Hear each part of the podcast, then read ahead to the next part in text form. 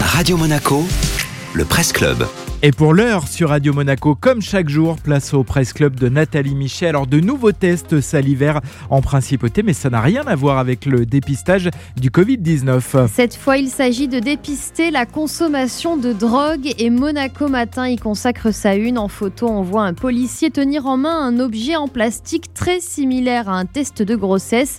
Mais vous l'aurez compris, il s'agit en fait d'un kit de prélèvement salivaire qui détecte la présence de drogue dans l'organisme.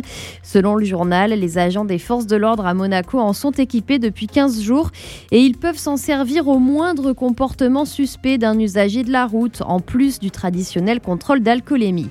Ces tests salivaires réagissent en quelques minutes à une vaste gamme de stupéfiants, du cannabis aux méthamphétamines en passant par la cocaïne et l'ecstasy.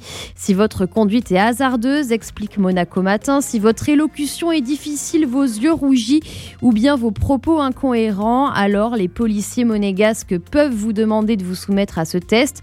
Si vous refusez, ce sera considéré comme un résultat positif et dans ce cas, direction le centre hospitalier Princesse Grasse pour des, pour des analyses complémentaires et s'il est confirmé que vous avez conduit sous l'effet de la drogue, vous n'échapperez pas à des poursuites judiciaires.